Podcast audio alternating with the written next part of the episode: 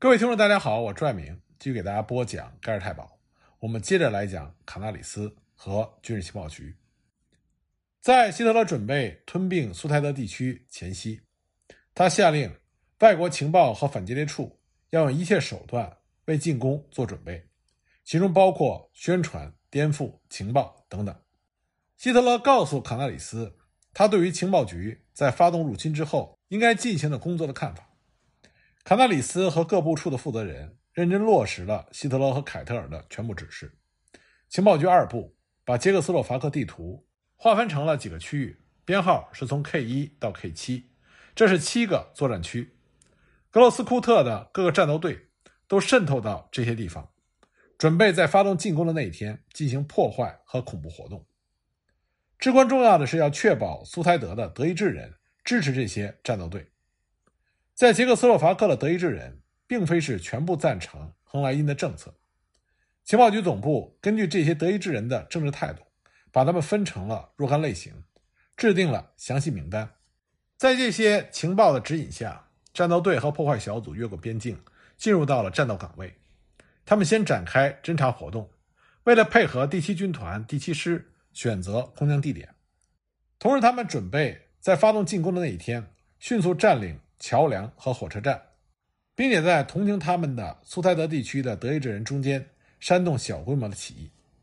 不过，随着发动进攻的日子逐渐的接近，卡纳里斯在兴奋之余，也想到了一个问题：德国是否做好了在欧洲进行一场大规模冲突的准备？作为德国国防军的一员，卡纳里斯也开始思考，战争对于德国意味的到底是什么？种种迹象表明。希特勒和他最亲近的谋士们正在把德国带入一场灾难深重的冒险活动。正像一位后世的历史学家所说的：“其借口是轻率的，手段是无耻的，勇气是鲁莽的，目的是凶多吉少的。”希特勒这个时候心里想要的是战争。地球上没有哪一种力量能够劝阻得了他向布拉格进军。可这个时候，卡纳里斯已经开始在怀疑。这个他曾经认为将创造伟大德意志帝国的人，是否也将是毁灭这个帝国的人？从这个时候起，卡纳里斯就像是一个患有精神分裂症的人。一方面呢，他曾经是希特勒征服这个世界的倡导者，但现在他又要扮演一个劝阻希特勒的人。刚开始呢，卡纳里斯他只以为希特勒是吓唬人，他的战争威胁仅仅是虚张声势，目的是在于迫使布拉格。允许苏台德的德意志人享有自治权。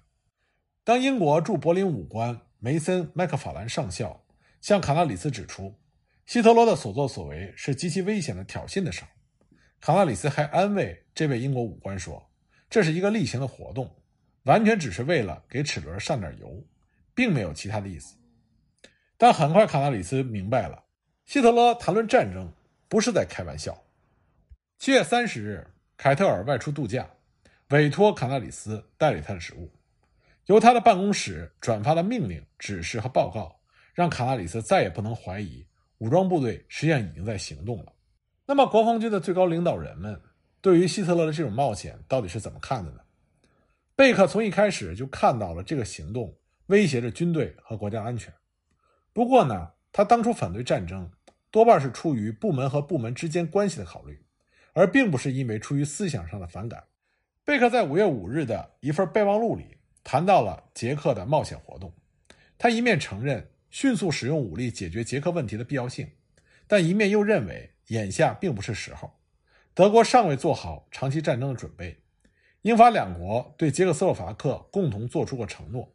再说，英法的背后还有俄国和美国的支持。希特勒拒绝接受这份备忘录。不过接着呢？贝克又把自己的观点写了一份意见书，他的主要观点就是，对捷克斯洛伐克的战争必然触发一场欧洲战争，实际上就是世界大战。布拉格将会得到英国、法国和美国的援助，那么德国的前景堪忧。希特勒看到了贝克的意见书之后，大发雷霆，他认为这些书面意见是毫无道理的。而国防军另外一位领导人布劳希奇是一个畏首畏尾的人。他不敢支持贝克的意见，在这种情况下，贝克只好暂时沉默下来。不过，当苏台德危机日趋严重的时候，贝克又写了一份备忘录。他一反过去只从军事技术角度考虑问题的做法，突然提出了很多政治方面的理由。他说：“德国人民和一部分军队并不愿意跟捷克斯洛伐克交战，一旦发生战争，就会损害国民和军队对最高统帅部的信任，结果部队就会做出反应。为了对希特勒施加更大的压力，贝克决定敦促武装部队的领导人们携手合作，一起行动，组织一次类似军官总罢工的运动。换句话说，如果希特勒不接受要求，那么军官们就集体辞职。”在七月十六日的通告中，贝克邀请布劳希奇和其他将领和他一起向希特勒施加压力。在此之后呢，贝克的构想就越来越激进。他甚至声称，军事当局的集体行动必将导致和党卫队的彻底分手，必须让德国人民和元首本人摆脱秘密警察的噩梦，铲除正在消蚀帝国元气和破坏帝国繁荣的行政部门中的种种腐败行为。贝克提出的口号是“拥护元首，反对战争”。那贝克的这些观点和卡纳里斯是吻合的，也得到了卡纳里斯的支持。但他们在根本认识上是错误的。战争恰恰是希特勒最想发动。可是贝克的意见并没有得到布劳希奇的支持。心灰意冷的贝克在半个月之后向布劳希奇提交了辞呈。卡纳里斯在得到这个消息之后，他并没有放弃。他希望通过自己的努力和斡旋，能够阻止德国走入战争的漩涡。八月六日，卡纳里斯得到情报，英国大使表示，只要不诉诸武力，英国准备接受解决苏台德问题的任何合理的方案。这让卡纳里斯看到了希望。他觉得最关键是要影响希特勒，要让希特勒动摇他认为英法在战争时一定会放弃捷克斯洛伐克的信念。同时呢。还需要发挥苏台德地区的德意志领导人亨莱因的作用，要让亨莱因知道，如果发生武装冲突，那么对于苏台德地区的德意志人来说，有百害而无一利。这个时候，卡纳里斯得到了一位盟友的支持，这位盟友呢，就是德国负责外交事务的国务秘书冯·威斯泽克男爵。威斯泽克原来也是海军军官，和卡纳里斯有着共同的看法和观点。所以他欣然同意和卡纳里斯合作，两个人一致认为解决危机的办法在英国人的手里，只要英国人对希特勒施压，希特勒就会放弃战争。于是八月十八日，卡纳里斯的密使飞抵伦敦，而卡纳里斯本人呢，在八月二十二日飞到了布达佩斯，想要尝试说服匈牙利人。卡纳里斯的努力得到了回报，匈牙利回答说，他们不希望参战。他们认为参战就意味着灭亡，而八月二十七日，亨莱因也回应，他不希望德国因为苏台德问题陷入战争。紧接着，卡纳里斯又飞到了意大利，他见到了意大利军队参谋长阿尔贝托·帕里亚尼，后者向他诉说了墨索里尼对于德国战争意图的不安心理，因此卡纳里斯就理解为意大利人也坚决建议不要打仗，不要参加战争。威斯泽克，他也向德国驻各国首都的大使发出了警报，并且得到了这些大使的证实，那就是一旦发生德国和捷克斯洛伐克战争，西方各民主国家不会袖手旁观。那么就在各方面都是利好消息的时候，最关键的伦敦却传来了不好的消息。英国人似乎不太可能扮演卡纳里斯和威斯泽克希望他们扮演的角色，英国人根本不会为了捍卫。捷克斯洛伐克的利益，而与德国进行大规模作战。不过，卡拉里斯从意大利带回的消息，对于最高统帅部和军队的总参谋部还是有一定的影响。意大利不愿意参战的消息，让布劳希奇非常的重视。即使连盲目迷信希特勒的约德尔，在九月八日也写了这么一段话。他说：“我不得不承认，我自己也有一些疑虑。”布劳希奇很快就去见了希特勒，和他争论了好几个小时，试图打消希特勒的入侵计划。但是卡纳里斯的这些报告也激怒了凯特尔，他下令禁止传阅这些报告。凯特尔曾经郑重地告诉各部门的领导，说现在在攻击元首的人中，居然有最高统帅部。之所以出现这种意料之外的事态，根源就是在于军事情报局的一系列报告。凯特尔宣称，他绝不允许在最高统帅部的军官中存在任何怀疑、任何批评性的意见和任何的失败主义。在同一时间，苏台德地区的局势越来越严重，似乎战争已经无法避免。那么，奥斯特和他的朋友们就准备采取最有力的应急措施，那就是用武力。来消灭希特勒及其政权。我们之前已经提到了，奥斯特很早就有这样的想法，但是卡纳里斯一直对他武装暴动的主张并不赞同。但是随着奥斯特对卡纳里斯影响越来越大，卡纳里斯就渐渐接受了政变的主张。在他看来，政变的大体轮廓就是攻克柏林政府总部，占领一切的通讯中心，控制盖尔泰堡和党卫队的负责人。逮捕希特勒，宣告成立军事独裁政权，这样一个过程。卡纳里斯开始同意支持这一方案，不过他真正关心的，并不是实现政变的条件，而是对希特勒的命运表示忧虑。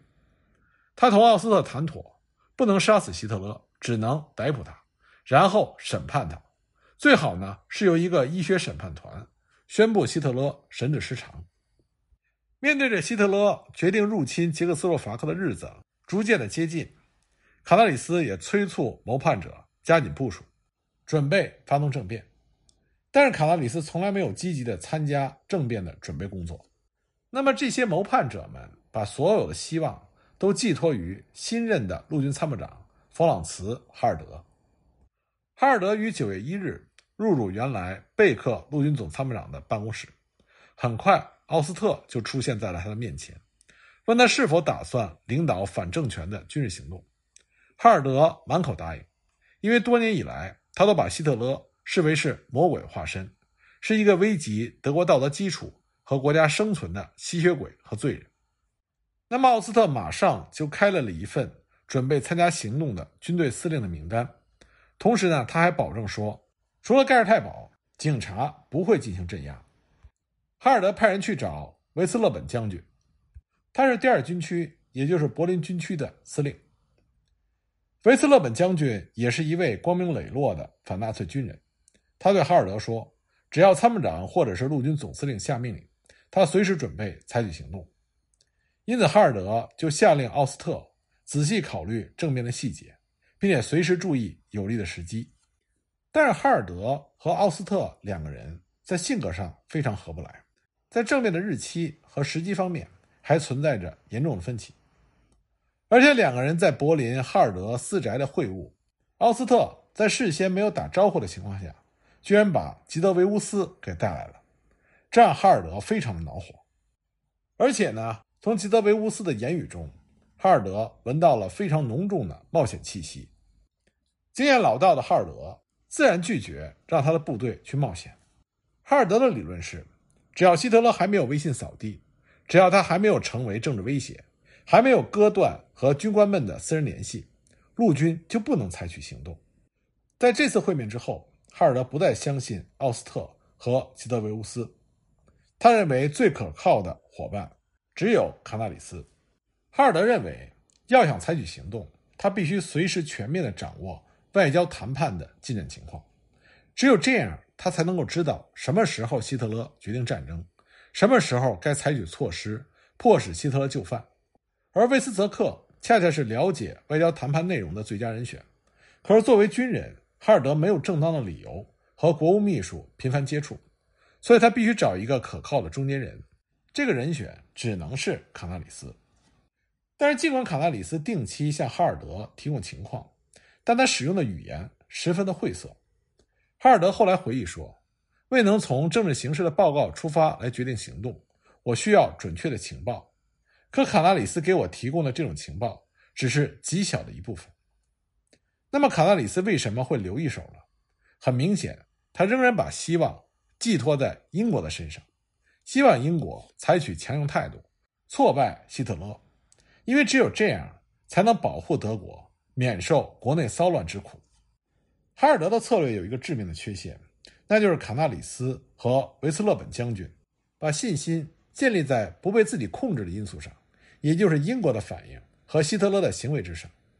更为糟糕的是，哈尔德他缺乏发动政变的实际能力，因为作为参谋长，他对于部队并没有直接的权利，这是陆军总司令独享的特权。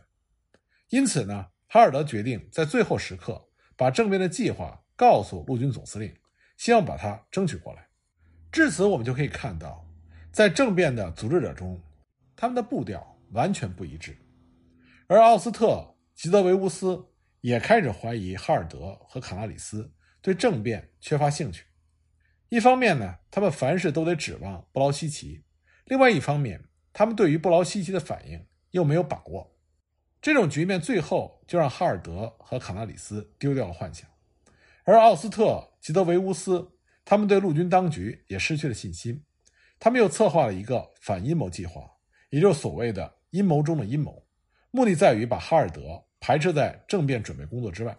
既然舍弃了哈尔德，奥斯特和吉德维乌斯决定让维斯勒本将军必要时自己采取行动，而维斯勒本将军也同意了这一决定。他对布劳希奇和哈尔德没有什么特殊的感情，也丝毫不想让这两位来妨碍自己想让德国。摆脱希特勒的努力，在奥斯特住所的一次会议上，谋叛者们决定立刻发动政变。奥斯特和维斯勒本将军商议了几个最后的具体问题。维斯勒本命令海因茨招募一支志愿部队，他们的任务只有一个，那就是政变那一天攻克总理府，活捉希特勒。